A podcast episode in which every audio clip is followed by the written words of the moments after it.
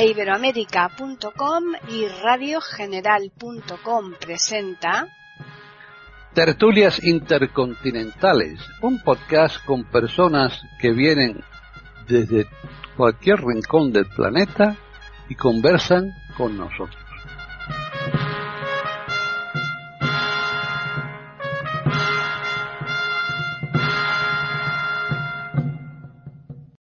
¿Qué tal? Bienvenidos un día más a Tertulias Intercontinentales en iberamérica.com. Soy Paqui Sánchez Galvarro y Antonio Cuellar ya está aquí preparado para hablarnos hoy. Mm, ahora nos lo dirá él. Así que vamos a saludarle. ¿Qué tal, Antonio? Muy bien. Estamos como todas las semanas para contar historietas. Claro que sí, historias, historietas, leyendas, eh, mezclas, ¿verdad? Muchas veces mezclamos. Empezamos con historias y acabamos con leyendas o al revés, pero en este caso. Sí, porque a veces no está claro el límite. Por eso. Hay tales líos muchas veces que no sabemos cómo desenredarlo, ¿no? Según quien lo cuente y cómo lo cuente y para quién lo cuente. Efectivamente. Así que hoy, ¿de qué vamos a hablar o de quién vamos a hablar? Pues vamos a hablar de un tema asqueroso, desagradable, Vaya. eh, que casi todavía nos lastra, etcétera, etcétera. Y que debemos a mi rey favorito. ¿Quién es mi rey favorito? Hombre, por Dios. ¿Eh? No es ni Melchor ni Gaspar. No, un Fernandito, ¿no? Es el tal Fernando VII que no descansó, siguió dando problemas. Lo bueno que tiene este hombre. Al Fernando Si él supiera que, que, que, que se iba a hablar tanto de él, ¿verdad? no sé, pero la verdad es que casi todo el mundo habla mal, lo cual, lo cual indica E- efectivamente. que hay unanimidad. Eso una es, exacto. Exacto, sí, sí, es verdad. Bueno, vamos a hablar de las guerras carlistas, Muy que bien. fueron la causa de mm, ya de por sí el reinado de Carlos IV, o sea, la decadencia de España empieza, mm, bueno, a finales del 17, se va consolidando en el 18, pero todavía, no sé, todavía éramos gran potencia.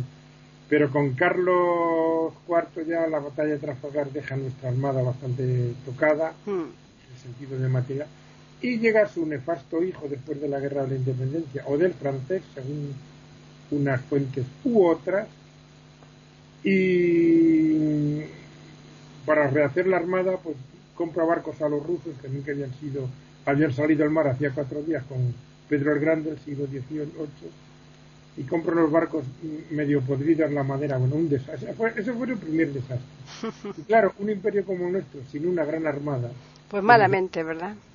con lo cual, bueno, eh, vamos a hacer un precedente rápido para que la gente se. En 1700 muere el último rey de, la dinastía Habsburgo, Carlos II, sin descendencia. Se produce aquí una guerra de sucesión, no secesión. Sucesión. Entre los partidarios del archiduque de Austria al trono, que era la casa que había estado hasta ese momento, y los partidarios del nieto del rey Sol, o sea, de Luis XIV, cuyo nieto es Felipe de Anjou, que le quieren colocar aquí. Eh, hay una guerra larga en la cual se pierde, por ejemplo, Gibraltar, entre otras cosas, Menorca, entre otras cosas, de momento. Bueno, y entra la dinastía de los Borbones, mm, la cual seguimos, mm, voy a utilizar esta palabra, porque aunque nunca he sido monárquico, ni antimonárquico, ni republicano, ni nada, porque no lo he tenido muy claro, eh, mm, voy a decir que todavía seguimos padeciendo. ¿Mm? Porque es una dinastía realmente mm, deplorable. Podemos salvar un par de reyes siendo muy generosos, Fernando VII, Carlos III, porque al rey emérito que yo salvaba antes, creo que yo tampoco tiene salvación. El rey emérito, para nuestros oyentes de por ahí fuera, es el padre del actual rey, o sea, el que sucedió a Franco, Juan Carlos I, que ha dado motivo de mucho escándalo y tal, porque uno de los problemas de los Borbones han sido las hormonas. Tenían unos problemas hormonales terribles, tanto ellos como ella, Isabelita, que ahora. Bueno, pues llega la dinastía de los Borbones, y llega Fernando VII, el llamado rey deseado, que fue llevado por Napoleón a Francia se produjo la guerra del francés, según Franco la de la independencia, y cuando acaba esa guerra, con la derrota de Napoleón, se entrona otra vez, bueno, otra vez no, había dado, había dado un golpe de Estado, diríamos, contra su propio padre,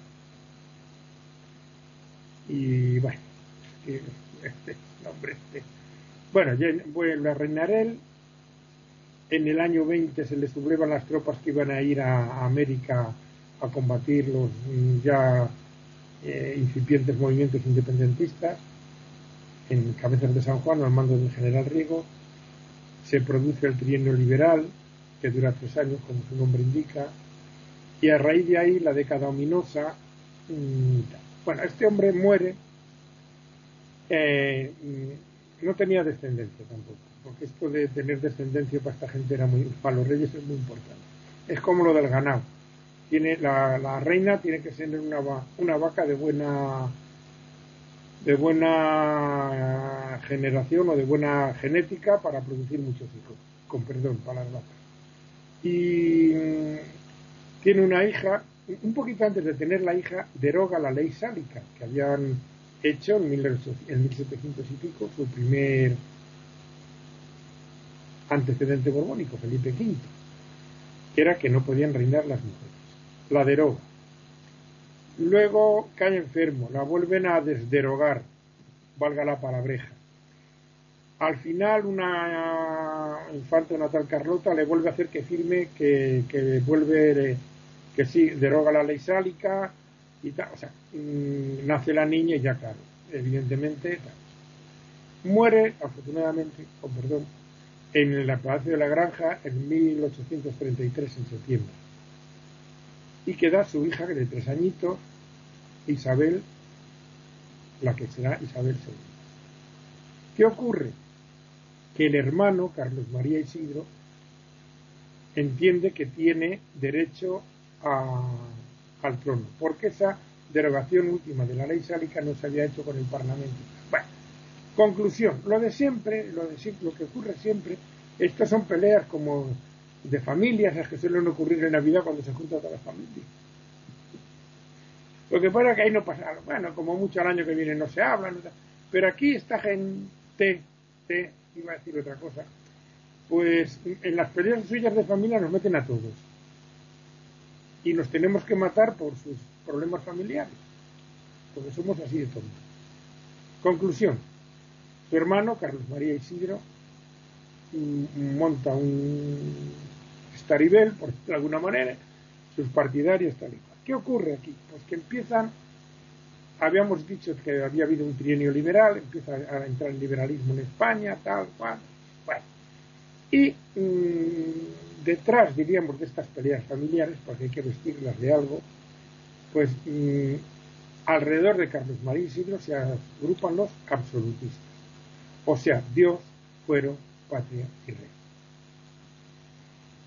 Y alrededor de los cristinos en principio, porque la mujer de Fernando VII era Cristina de, de dos Sicilias y no sé qué jaleo, bueno, son jaleos que se traen.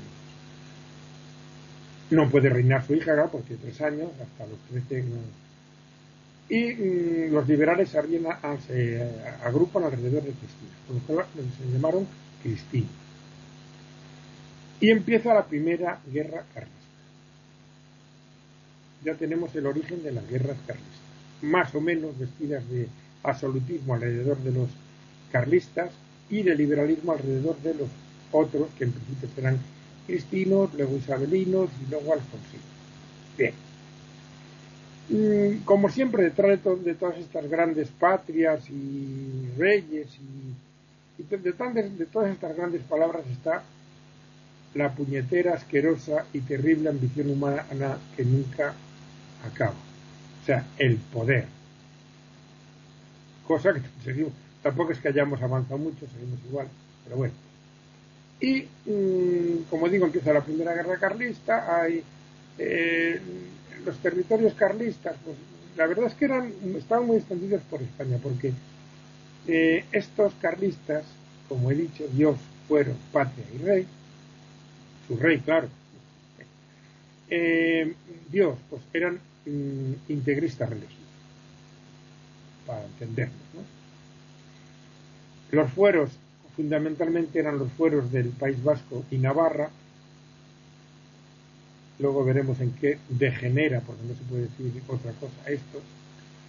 Eh, también se daban en Cataluña, en Cataluña, Cataluña, libertad, Cataluña, esta que era tanta libertad, pues también estaban metidos en el absolutismo. Eh, zonas de Aragón, de Castilla la Vieja, de Andalucía, de, estaba, estaba extendido por toda España pero aunque eran más, pues unos uno se levantaron más, pero otros no y tal y cual. Como digo, empieza la primera guerra, que dura siete añitos nada más y que acaba, no vamos a contar eh, batallitas generales, porque es un prolijo. Lo que yo quiero es que mm, dar a conocer esto que por desgracia para mucha gente, incluida españoles, ya no lo dan, o no se da, o yo qué sé, no se pasa, no sé para que luego la gente busque y se instruya más, a fondo. Pero mm, básicamente el conflicto es este. No, no, no, es mi hermano y yo tengo derecho porque dijo que eh, mm, derogó la ley, pero la derogó de mala manera, bueno, los líos. Acaba la guerra en el 40 con el pacto de Vergara entre el general Marote y el general Espada. Bien.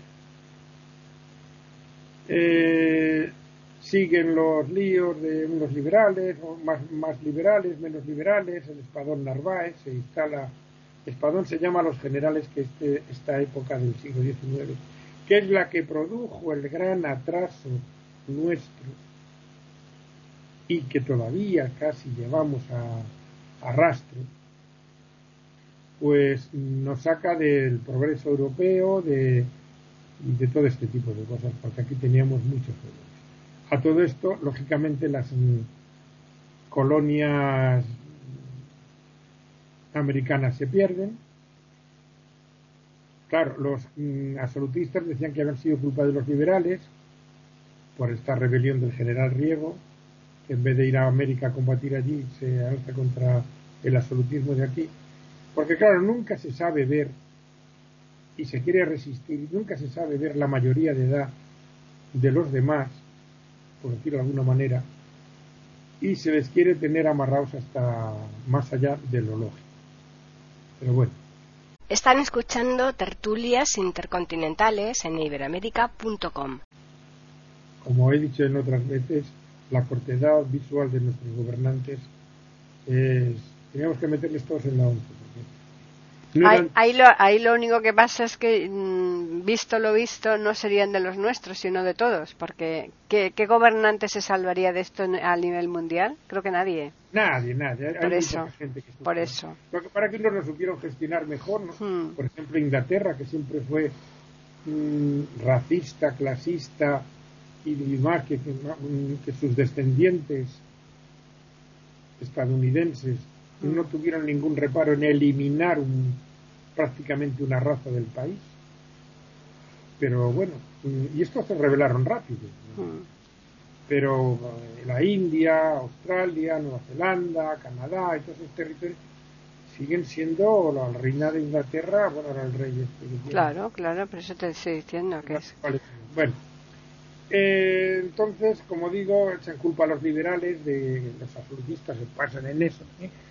de que se habían perdido las colonias porque las tropas que tenían que haber ido a cosas quedaron aquí y tal. el caso es buscar siempre un motivo para. Hmm.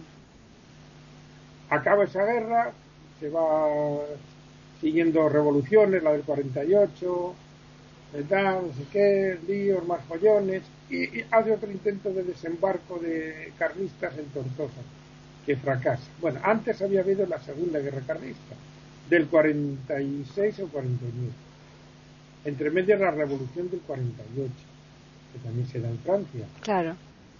Que es la, la, que da lugar a la novela de Los Miserables. Bueno, pues es en principio, pues a todo esto eh, eh, se me olvida decir que el absolutismo vuelve a, ponerse con Fernando VII el año 23 con las tropas de Luis Felipe de Orleans de Francia, que se llaman los primeros hijos de salud. Y el pueblo gritaba viva el absolutismo, viva la Inquisición. Hmm. Tremendo. Tremendo, sí, sí. O sea, es que es, que es deprimente. Bueno, Eh, la guerra carlista del 46 al 49, líos, follones a todo esto. Por ejemplo, mm, hay dos generales carlistas muy famosos, sobre todo la primera guerra carlista, que son Zumalacárregui y el general Cabrera, el tigre del maestrazgo. Vamos a hacer un poquito por estos fueron muy, muy renombrados. en las ciudades grandes como Bilbao, Vitoria, San Sebastián y Pamplona no se adhieren a, al movimiento carlista, porque ya la burguesía y tal tenía un peso muy específico, muy grande en las finanzas y tal, y no se alían con él. O sea que diríamos que es un movimiento, vamos a decir, rural. Hmm. No quiero, mm, Dios me libre, menospreciar el término este porque gracias a los rurales comemos. Desde luego, sin ninguna pues, duda. Debe olvidar. Pero bueno, mm, ya se encargaban los gobernantes de no instruirles hmm. para que los caciques les pudieran engañar con sus tierras y no supieran los, los derechos que tenían. ¿no? y es muy fácil también desde los púlpitos, porque toda la, iglesia estaba, la mayoría de la iglesia, claro, estaba con los absolutistas, y ya sabemos que desde los púlpitos se puede eh, montar grandes discursos, no siempre religiosos, y tal. todo esto, ir, anotando esto en la memoria, que va a ser corta, para luego mm, ver cómo acaba todo esto. Bien. El general Cabrera, que era de la zona de Morella, de Castellón, límite ya con Teruel, pues mm, cuando en la primera guerra carlista mm, hay unos generales muy crueles que, lo que se dice, no hacían prisioneros, cogían y fusilaban a los otros. Lo cual hace que los del otro lado lo hagan igual. Claro. Hasta llegar al punto de fusilar a la madre del, general Ramón Cabrera. Con lo cual él se, se radicaliza más como haríamos todos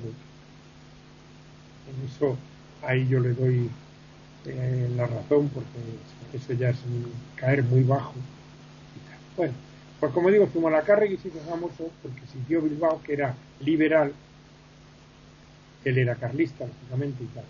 Eh, el general Espartero le levanta el sitio y Cabrera, pues al final de la primera guerra carlista se va a Francia, a Londres, como digo, vuelve la Segunda Guerra Carlista, el 46 o 49, la vuelven a perder. Eh, sigue el movimiento siempre soterrado por ahí, en unas zonas, en otras. Eh, siempre en los terrenos montañosos, el norte de Cataluña, el Maestrazgo, que es una zona que está entre Teruel y Castellón.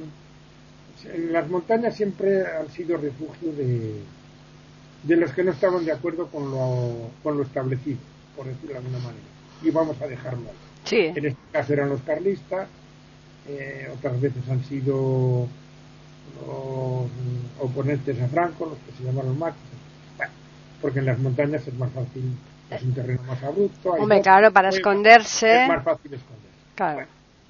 como digo, al final los reductos del carlismo son Cataluña y el País Vasco. Curioso, ¿eh? Curioso. Los que tanto claman ahora por sus derechos y sus historias. Como digo, hay un intento de, El primero se llamaba Carlos María Chidro, el segundo se llamaba mm, Carlos Luis, bueno, todos van teniendo nombres compuestos. El segundo se llamaba, le llamaron al, rey este, que era, diríamos, el Carlos este de, que, mm, primero, que pelea primero por su sería Carlos V de España porque es Carlos I de España, de Alemania, hmm. Carlos II, que muere sin descendencia, hmm. Carlos III, el rey que viene de Nápoles, Carlos IV, el llamado el relojero, porque están los relojes, que es el que hizo la expedición de la vacuna contra la viruela por el Imperio Español, pues creo que fue lo que mejor hizo. Eh, Carlos V hubiera sido el hermano de Fernando VII, que es el que inicia las guerras carlistas, Carlos VI hubiera sido su hijo, que es el que intenta también desembarcar en Tortosa en el año 55, también fracasa y Y mm, mm, Carlos VII, que es el último rey carlista, por decirlo así, que pretende el reino, inicia la guerra el año 72 al 76. A todo esto, eh, Isabel II es echada de España en el año 68, porque para que veáis lo... Que no sé, no quiero hablar mal, pero es que lo, rastreros, lo sinvergüenzas, lo... lo eh, el Carlos, mm, que hubiera sido Carlos VI, le quisieron casar con Isabel II, que era primo suyo, para acabar el conflicto. O sea, el caso era meterse en el poder. Pero a Isabelita no le gustaba porque decía que era pero que es que eso de meterse en el poder a toda costa es, es, lo el pan nuestro de cada día, porque no me digas también que han hecho los de los del PSOE metiéndose con Podemos, con Bildus, con los catalanes. a ver, no, no, pero, es que lo mismo, ¿no? han sido votados por la gente. Ya, ya, ya. me puedo aliar con que en otros sitios se han aliado con vos para otras sí pero vamos pues pero para formar el para formar el gobierno el que haya votado al socialista no estoy segura que no ha votado pensando que es que se iba que se van a liar con los de Bildu, por ejemplo, o con los de Podemos. En España era ese primer gobierno de coalición, ya. pero en otros muchos sitios Ya, ya, hombre, pero tú puedes tener de coalición una cosa mínimamente aceptable, pero es que eso es una vergüenza, hombre, que se que, bueno, otros lo ven de otra manera. Desde luego que se metan con, los de Bildu, que, son gente que han estado asesinando a gente, etcétera, etcétera, eso ya, pero es que a esos señores les pidieron que formaran un partido y dejaran de asesinar gente. Ya, ya, ya. y también lo ven mala gente. no, por favor. Hay un momento en que hay que cortar. Ya. Esa gente va a salir al final de esto, fíjate qué curioso. Hmm. ¿Eh? Bueno, eh, Isabelita dice que no, que es visco. Y se casa con otro primo suyo, Francisco de Asís, que era un personaje también curioso. Bueno, eh, era una ninfómana, según dice, por eso digo que los de los Borbones tenían las hormonas siempre muy alborotadas, ellos y ellas, lo que pasa es que ellas solo hubo una y ya. Bueno, el caso es que en el 68 hay una revolución y la echan fuera. Se hace cargo del gobierno Prim. El general Prim. Sí, que trae a quiere traer otro rey, que es Amadías de Saboya, pero justo antes de llegar a Amadías de Saboya le, matan a Prim hmm. y tal. Bueno. Eh, está este rey, mm, dos años o tres y dice que nos den por ahí porque él no nos habla. Se instaura una república, la primera república, que dura 11 meses. Y al acabar, y más o menos durante esta república, está ya la cuarta guerra. O sea, la, tercera. La tercera. Y última guerra carlista. Eh, aquí ya, cuando cae la república, Cánovas del Castillo eh, manipula, maniobra y tal, para traer al hijo de Isabel II, Alfonso XII, y restaurar otra vez la monarquía, después de este periodo entre el 68 y el 73. Porque la república se la cargan eh, entrando un general a caballo en el Congreso. el general Están escuchando tertulias intercontinentales en iberamérica.com. Luego, algunos quieren hacer creer que los males de este país son por, culpa de la República, de la Segunda, que tuvo nueve años, ocho años, entre ellos tres de guerra. Pero bueno, eh, estos reyes eran todos muy majos, como estamos viendo, ¿verdad? Pues se lía esta, esta tercera y última guerra carlista, que ya diríamos la va al frente Alfonso XII, y ya es la definitiva y última guerra. Aquí ya se, diríamos, no se hace tan cruel en cierto modo porque a los vencidos, por decirlo así, si quieran a los oficiales, claro, se les readmite en el, en el ejército, vamos a decir, gubernamental, con sus grados y tal, si, o sea, que quieren hacer borrón y cuenta nueva. Y diríamos que ahí se extingue el carlismo, que como vemos se ha refugiado en las zonas rurales de Cataluña, el País Vasco y Navarra al final le reconocen los fueros. Medievales, fueros medievales, que no se nos olvide cuando tanto presumen de libertades, de modernidades y de muchas cosas, los sucesores del carlismo, que son los nacionalistas vascos me estoy metiendo no en un jardín, sino en la selva del Amazonas, por lo menos, pero me importa tres narices porque la historia está ahí y nada más que hay que leerla. Claro. Cada uno después que, que haga que tome sus conclusiones, ¿no? Que lea y que claro, o sea, el año 76 se acaba la guerra escaldista y el año 95 Sabino Arana se monta el estaribel ese de la sangre, la pureza y, y todas estas cosas que suenan un poquito hitlerianas, pero que también se apoyan en las sacristías. Señor Arzayu, cura jesuita, presidente del PNV, cuando la transición, y de ahí, de este núcleo nacionalista vasco, se deriva ETA, que lo lleva más allá y ya se meten teóricamente en la izquierda radicales, pero también las sacristías protegieron mucho a ETA. Bueno, los obispos de ahí de, del País Vasco, cuando habían atentado. Hubo un señor obispo, un tal Setién, que se negó a hacer un, claro. un funeral a una víctima del terrorismo, a un guardia civil. O sea mm. que.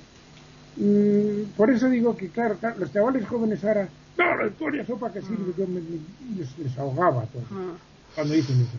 Porque yo esto lo entendí metiéndome entre pecho y espalda los episodios nacionales. Claro que ahí Benito Pérez Galdós desde luego hizo una labor extraordinaria. Hombre, hombre. Eh, todo esto porque en segundo de, ya lo he comentado más de una vez aquí, lo vuelvo en segundo de, la carrera de ATS, hmm. de ayudante técnico sanitario, que teníamos que hacer para luego ser fisio, en aquella época, hablo del año 73, 4, 5, en segundo de, de esta carrera la política era la historia del siglo XIX. Yo la aprobé con notable y todo, pero no me enteré muy bien porque llegamos general, empujaba a otro, otro a otro, luego estar guerras por medio. Es un auténtico galimatías. Hmm. Y dijo así, pues ahora me lo voy a aprender. Y, me leí los, los Y leyéndolos tranquilamente llegué a la conclusión de que efectivamente el carlismo es el embrión del nacionalismo vasco y de ETA. Y quien no lo quiera ver, pues muy bien. Bueno, oye, eh, cada uno ya tiene su opinión. Tú las Están defendiendo fueros medievales. Porque el País Vasco como entidad política no ha existido nunca. Porque estaban bajo la corona de Castilla o de Navarra, porque uno de los mm, eh, centros carlistas era Estella, hoy Lizárraga. Claro, Estella es de Navarra. Claro, claro, claro. Pero de la, es que Navarra, para nuestros oyentes de fuera, Navarra es un territorio relativamente pequeño, hmm. pero tiene dos zonas muy definidas, lo que llaman la ribera, que es lo que está cerca del Ebro, de la, mitad sur de esa comunidad, de hmm. esa provincia, y la mitad norte, que es más bien mm, vasca, por toponimios y por tal, por toponímicos. Sí.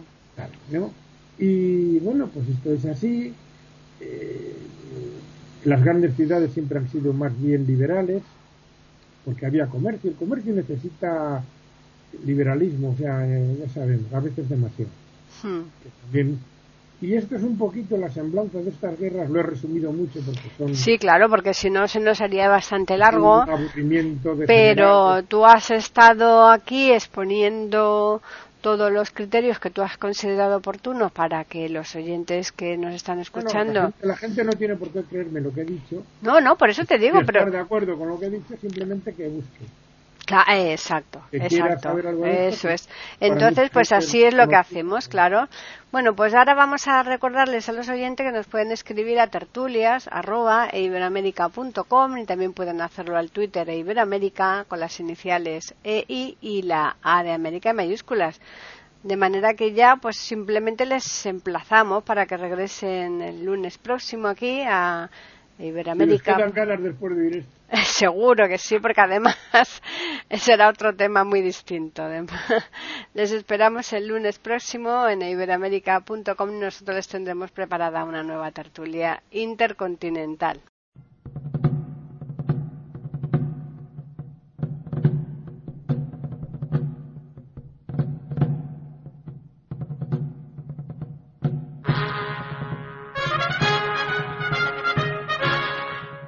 Acabamos de ofrecerles el podcast de tertulias intercontinentales aquí en iberoamérica.com y radiogeneral.com.